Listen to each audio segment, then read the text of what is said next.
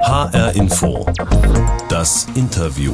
Mit Mariella Milkova. Mein Gast heute ist Antje Heigel. Sie ist seit vielen Jahren Sozialarbeiterin, Kinder- und Jugendtherapeutin und Boxtrainerin im Jugendzentrum in Hanau-Kesselstadt, das alle nur das Jutz nennen. Dort, wo sich viele junge Leute aus dem Viertel in ihrer Freizeit treffen, ist alles anders geworden seit dem rassistischen Anschlag vom 19. Februar vor zweieinhalb Jahren, bei dem neun Menschen getötet wurden. Denn das passierte in unmittelbarer Nähe zum Jutz und hat viele viele Jugendliche traumatisiert, sagt Antje Heigel. Es gibt Menschen hier, die haben Geschwister verloren. Es gibt Menschen, die haben diesen Mörder in die Waffenmündung gesehen. Es gibt Menschen, die sind selber verletzt worden. Und es gibt ganz viele, die haben ihre Freunde verloren. Das war ein prägendes Ereignis, das auch nicht einfach vorübergeht. Warum sie ihre Arbeit trotzdem liebt und weitermacht und wie auch das Boxen beim Trauern helfen kann, darüber habe ich gesprochen mit Antje Heigel und sie besucht im Jutz in Hanau-Kesselstadt. Antje Heigel, wenn man hier durchs Viertel läuft, durch Hanau-Kesselstadt, und nach Ihnen fragt, habe ich festgestellt, die Antje, die kennt fast jeder. Haben Sie bei den Jugendlichen so eine Art Spitznamen? Ich weiß es gar nicht. Ich glaube nicht, sondern die Antje ist halt die Antje. Ich habe eben äh, mit ein paar Jugendlichen gesprochen, die haben mir was erzählt. Die haben gesagt, Tante Antje? ja, manchmal sprechen die Leute ja auch über einen. Ähm, ja. Tante Antje oder Big Boss? Big Boss? Ja. Ach, das ist ja schön. Ja, mhm. ja höre ich gerne. Also, sehen Sie sich denn nicht so ein bisschen so wie die Chefin hier vom Ganzen? Also ich, ich bin tatsächlich äh, die Chefin des Ganzen hier. Und es ist einfach so, dass ich eigentlich am längsten schon hier arbeite. Ich bin seit 1994 äh, schon hier und ähm, ja, und die Jugendlichen kennen mich halt, äh, seit sie klein sind in der Regel und dann sehen sie mich halt so. Als wir vorher schon mal gesprochen haben am Telefon, da haben Sie sich, das fand ich total schön, selbst als eine Weltenspaziergängerin bezeichnet. Wie war das gemeint? Dieser Stadtteil, der verbindet viele verschiedene Welten, so, sowohl wie er gebaut ist, als auch von den Bewohner und Bewohnerinnen. Und ich selbst bin ähm, ja in eher so einer bürgerlichen Familie, jedenfalls scheint es nach außen so aufgewachsen, das heißt in einem Einfamilienhaus und gleichzeitig äh, ist es in der Weststadt so, dass diese Einfamilienhäuser äh, neben Baugesellschaftswohnungen und auch Hochhauskomplexen liegen und ich war als Jugendliche dann sehr viel auf der Straße und hatte auch in, in der Schule eher Freunde, die aus anderem sozialen Milieu ähm, kamen. Mhm. Und das hat mich sehr geprägt. Und Sie waren ja auch selbst als Jugendliche oder als Mädchen auch schon hier im Jugendzentrum im Jutz, ne? Also das hängt ganz klar damit zusammen. Also ich bin aufs Gymnasium gekommen, aber ähm, ich habe mich da eigentlich im, in meinen Klassen eigentlich nie so wohl gefühlt und aufgehoben gefühlt. Meine Freunde stammten eher hier aus den Hochhäusern rund um den Kurt-Schumacher-Platz, äh, haben eher die Hauptschule oder die Realschule besucht. Und ich war da in, in so Peer Groups, in so, in so Klickenstrukturen, habe ich mich wohlgefühlt. Und das sind auch die Jugendlichen, die ins Jutz gegangen sind. Also ich bin als Jugendliche, ähm, war ich regelmäßig hier. Und dann habe ich aber auch irgendwann angefangen äh, zu studieren und war eher in der Innenstadt in Hanau, in der linken Szene, im besetzten Haus, habe mich politisch engagiert und bin eher wieder über mein Studium der Sozialarbeit wieder ähm, hier gelandet. Das hat äh, zwei Sachen haben sich da getroffen. Die FH in Frankfurt hat die Jugendhilfeplanung äh, für Hanau, also mein Prof hat die federführend ähm, organisiert. Und da habe ich mit einer Freundin zusammen Diplomarbeit über den Stadtteil Weststadt geschrieben. Und parallel dazu war im Jutz eine Stelle frei. Und die Sozialarbeiterinnen und Sozialarbeiter, bei denen ich groß geworden bin damals, sie waren immer noch hier und haben dann gefragt, ob ich nicht Lust hätte, hier zu arbeiten. So bin ich praktisch wieder back to the roots ins Sitz gekommen. Und dieses Gebäude hier, das haben ja schon Generationen von Jugendlichen, glaube ich, äh, genutzt und sich hier getroffen. Das hat einige Jahre auf dem Buckel, das sieht auch ziemlich baufällig aus, ist aber ein Riesending und steht hier mitten zwischen den Hochhäusern und den anderen Häusern. Also es ist mittendrin gewachsen. Aber seit dem rassistischen Anschlag vom 19. Februar 2020, da ist von einem Tag auf den anderen alles anders geworden hier. Ja, das eine ist wirklich die Bedeutung dieser, dieses Hauses für Jugendliche und auch für viele Erwachsene mittlerweile. Also wenn man sich vorstellt, dass alle drei Jahre so eine Generation oder vier, fünf Jahre erwachsen wird und ins Erwachsenenalter eintritt, dann kann man sich vorstellen, wie viele Generationen von Jugendlichen in Hanau schon durch, es, durch dieses Haus geprägt worden sind. Und diese, diese Menschen in Hanau, die haben eine ganz intensive Verbindung und auch viele haben wirklich eine gute Kindheitserinnerung einfach an diesen Ort. Und der 19. Februar 2020, der übrigens ähm, das Schlimmste war, was ich in meinem Leben bisher erlebt habe. Das glaube ich, ja. Auf beruflich, aber auch privat. Und das, das ähm, hat diesen Ort nochmal in einer Art und Weise geprägt, wo viele ja immer noch ganz viel zu verarbeiten haben. Also dieser positive Ort, wo ganz viele positive Erinnerungen biografisch hatten, der ist, steht jetzt synonym mit diesem rassistischen Mordanschlag. Und während Sie das sagen, haben Sie Tränen in den Augen. Das scheint Sie total zu bewegen. Ja, das ist so. Mhm. Das, das Leben geht irgendwie weiter, aber das war einfach ein prägendes Ereignis, das auch nicht einfach vorübergeht. Und das ist das Erste auch, was man sieht, wenn man hier reinkommt auf das Gelände. Da sieht man überall Plakate, man sieht eine Gedenktafel, ihr seid nicht vergessen, say their names. Ähm, also das ist sehr präsent hier. Der Täter hat ja auch in der direkten Nachbarschaft gewohnt. Das Jutz liegt auch ganz in der Nähe der Arena Bar. Da hat er allein sechs Menschen erschossen an dem Abend, gezielt Menschen mit ausländischen Wurzeln. Viele von ihnen sind hier ein- und ausgegangen im Jutz. Ich habe mal aus unserem Archiv zwei Töne rausgesucht von Jugendlichen, mit denen wir zum ersten Jahrestag des Anschlags gesprochen haben. Und da haben sie uns erzählt, wie es ihnen geht. Es ist immer wieder aufs Neue so ein trauriges Gefühl, wenn ich die Namen höre, wenn ich die Bilder sehe, vor allem von den Menschen, die ich sehr gut kannte, mit denen ich groß geworden bin, die ich täglich gesehen habe in Kesselstadt im Jugendzentrum. Und ich versuche irgendwie weiterzuleben damit, aber verarbeiten kann ich es nicht und akzeptieren auch nicht. Also wirklich gut geht es mir nicht. Es hat sich auch vieles verändert. Also so mein Alltag, ich nehme einen ganz anderen Weg, wenn ich ins Sitz komme. Und ich kann jetzt nicht sagen, dass ich mich wirklich sicher fühle. Also so haben diese beiden Jugendlichen beschrieben, wie es ihnen geht nach dem Anschlag. Das war am ersten Jahrestag. Irgendwie weiterleben ist so ein Stichwort, ein trauriges Gefühl, ein Gefühl des sich unsicher fühlens. Mittlerweile sind zweieinhalb Jahre vergangen. Geht es den Jugendlichen, die zu Ihnen hierher kommen, ins Jutz, ins Jugendzentrum, heute besser oder wie erleben Sie die? Ich glaube, das kann man nicht so grundsätzlich sagen, es geht dir besser oder schlechter. Ich glaube, das, was die beiden Mädels, die ich übrigens sehr gut kenne, habe ich mir schon gedacht. Ja, eine war meine Co-Trainerin beim Boxen. Ich glaube, dass die, so wie sie das beschreiben, immer wieder aufploppt und dass es praktisch wie so zwei Gefühlsebenen gibt. Das eine ist, dass ein Stück weit natürlich die Sehnsucht nach einer Normalität da ist und wir werden, fördern das auch, indem wir versuchen, auch wieder ähm, die schönen Dinge hier zu machen und zu gestalten. Und gleichzeitig ist es wichtig oder ist es für alle ein Anliegen, dass diese Erinnerung, also diese Menschen, die da sinnlos äh, gestorben sind, die dürfen einfach nicht vergessen werden. Und es ist genauso parallel ein großes Anliegen. Ne? Und deshalb kann man das hier auch sehen. Das eine ist Gedenken und das andere ist ähm, die guten Sachen, die wollen wir weitermachen und das Leben geht auch weiter. Und das, was halt schwierig ist, und ich glaube, das ist geht allen so. Jeder ist in unterschiedlicher Weise betroffen. Es gibt Menschen hier, die haben Geschwister verloren. Es gibt Menschen, die haben diesen Mörder in die, in die Waffe, in die Waffenmündung gesehen. Es gibt Menschen, die sind selber verletzt worden. Und da gibt es ganz, also da gibt es auch nochmal ganz unterschiedliche Perspektiven. Es gibt ganz viele, die haben ihre Freunde verloren an diesem Tag oder waren zufällig an diesem Abend mal nicht da.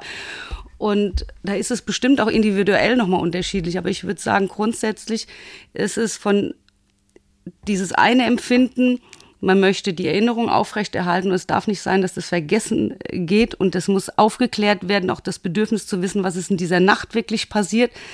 Und das andere ist, dass jeder sich auch darum kümmern muss, dass es sein Leben irgendwie und sein Lebensglück, das sind ja alles junge Menschen, weitergeht. Und in diesem Spannungsverhältnis bewegen wir uns. Und was wirklich nicht förderlich ist für, für die Gefühlswelt, ist halt, dass äh, der Vater lebt in dieser Straße und es der geht Vater des Attentäters. Der ne? Vater des mhm. Attentäters lebt ganz dicht hier zum Jugendzentrum und es vergeht manchmal gar kein Tag, wo es nicht eine Begegnung gibt. Das ist kein Mensch, der sich zurückzieht, sondern der geht offen auf die Straße. Also der, also mein, mein Empfinden ist, dass er auch solche Konfrontationen sucht. Ja, ich mag mir auch gar nicht vorstellen, was dieser Mensch da denkt. Aber, und dann ist hier sehr viel Polizeipräsenz im Stadtteil. Das ist für Jugendliche auch oft ein Problem, weil es da auch Konfrontationen gibt und weil sie gar nicht wissen, so auf welcher Seite, wer da wen beschützt und ja, da gibt's ganz viele ungute Situationen. Ja. Mhm. Und dann, wenn die Polizei schon mal da ist, dann kontrolliert sie auch Ausweise, äh, macht sie irgendwie ihren Job. Und das führt dann auch zu ganz vielen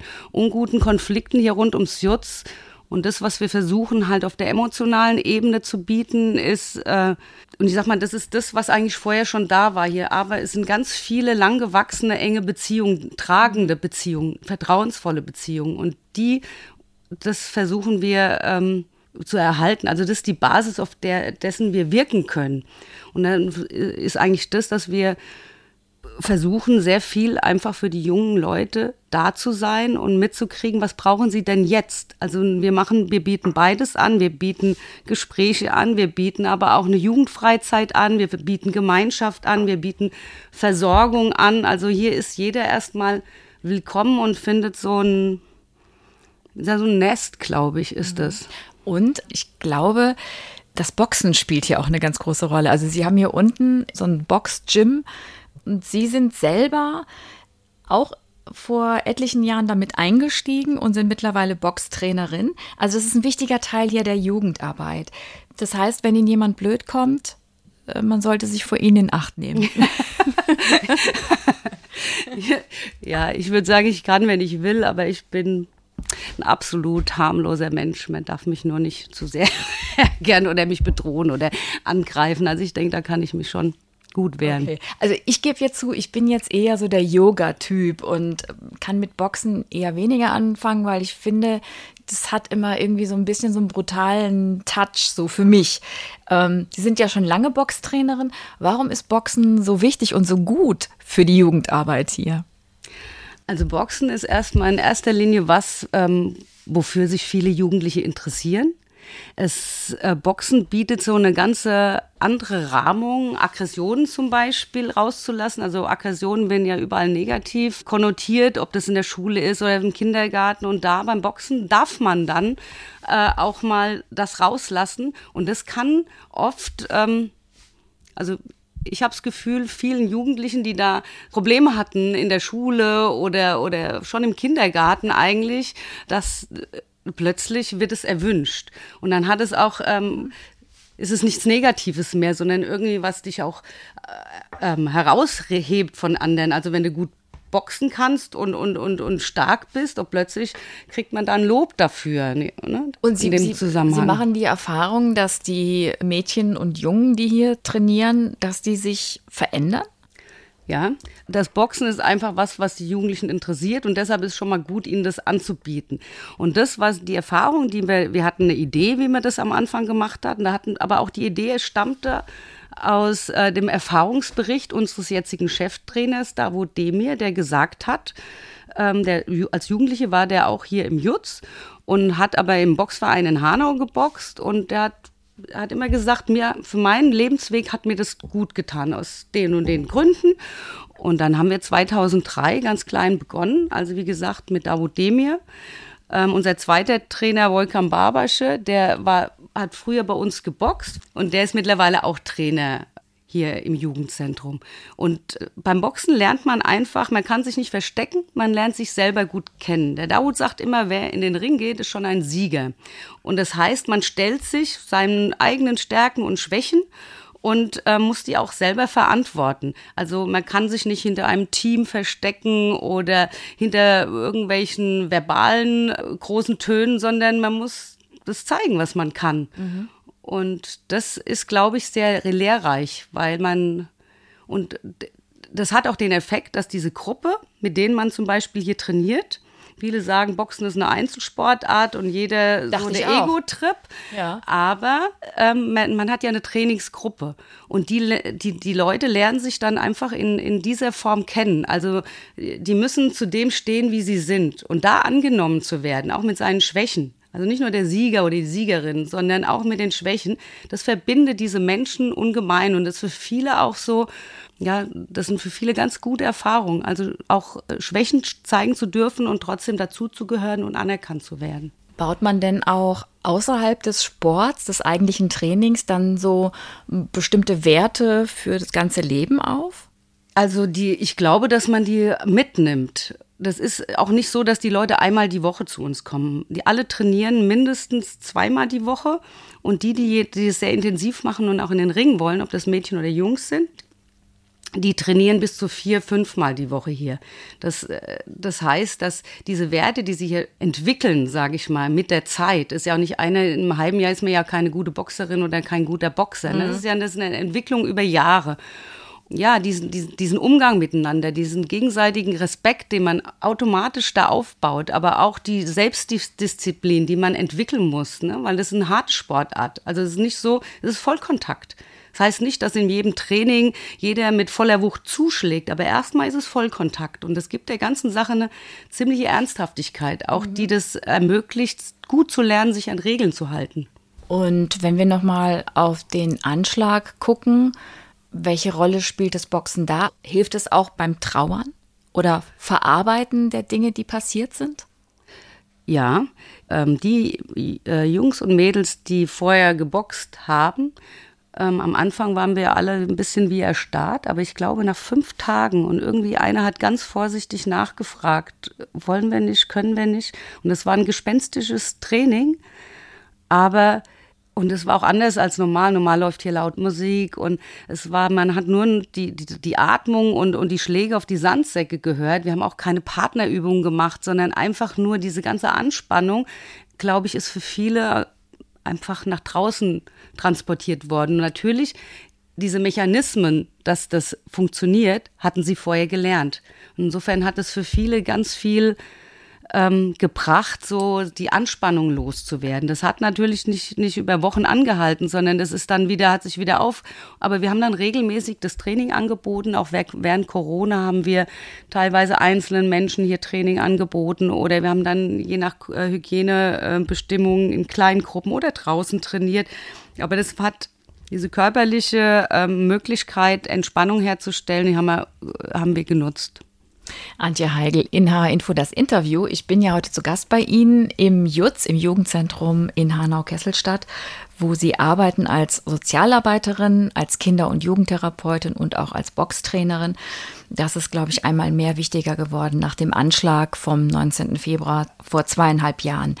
Das ist die Sendung mit der Box immer. Die bringen wir jedem Gast mit. Jetzt ist der Augenblick gekommen und Sie dürfen mal aufmachen.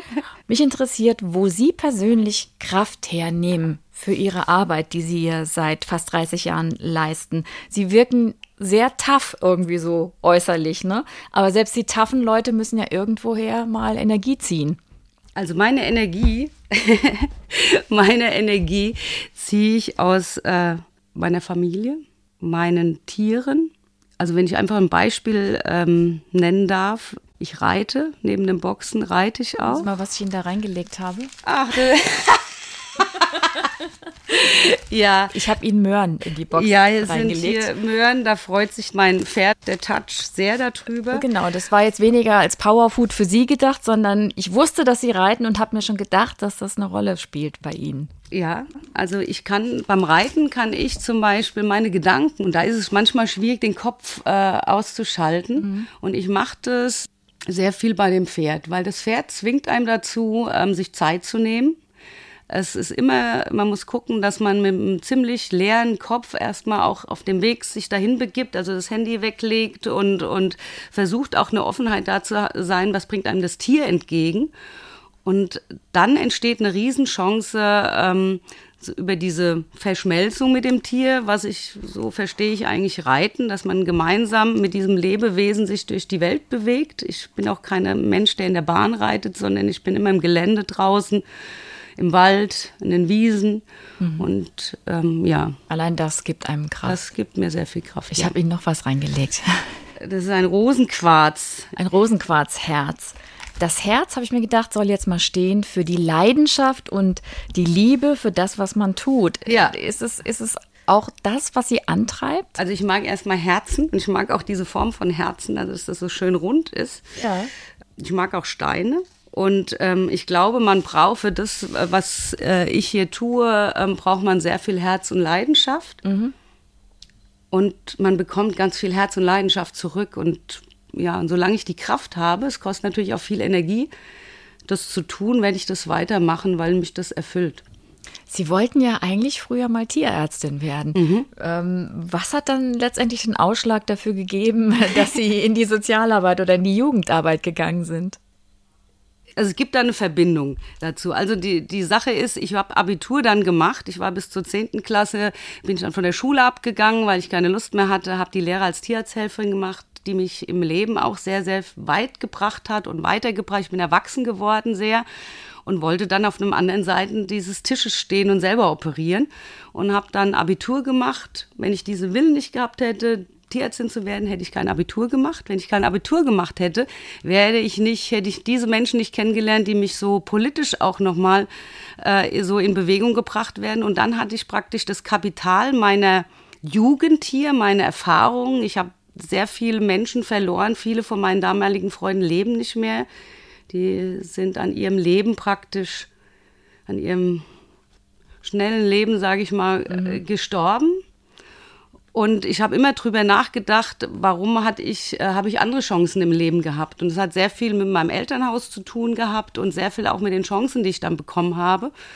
Und ähm, ich habe dann auch mein politisches Engagement sozusagen mehr, viel mehr in die Arbeit transferiert. Also ich habe mich politisch in der linken Szene immer weniger engagiert und habe meine ganze Energie in diese Arbeit gesteckt, weil ich die für absolut sinnvoll halte. Und weil ich mit meinem mein Arbeitgeber, die Kirche, die, äh, da habe hab ich diese Offenheit geschätzt, hier die, diese Verantwortung in diesem Stadtteil zu übernehmen. Ohne die wäre das so nicht gegangen. Und auch, äh, dass wir hier arbeiten können, wirklich als Fachleute und können diese Arbeit hier so gestalten. Und die Kirche oder der Kirchenvorstand und äh, die stehen hinter uns und tragen diese Arbeit mit. Also sie kümmern sich, wollen sich nicht nur um die eigenen Schäfchen, das hört sich jetzt ein bisschen blöd an, kümmern, sondern sie übernehmen in der Gesellschaft Verantwortung. Und das habe ich immer sehr, sehr geschätzt und deshalb bin ich so lange hier. Ja, ich verstehe. Sie haben eben schon das politische Interesse angesprochen. Wie würden Sie denn sagen, wo stehen Sie heute? Also nach dem Anschlag vor zweieinhalb Jahren, da ist Ihre Arbeit hier im Jugendzentrum einmal mehr wichtig geworden für die Menschen hier im Stadtteil. Fühlen Sie sich von der Politik genügend unterstützt?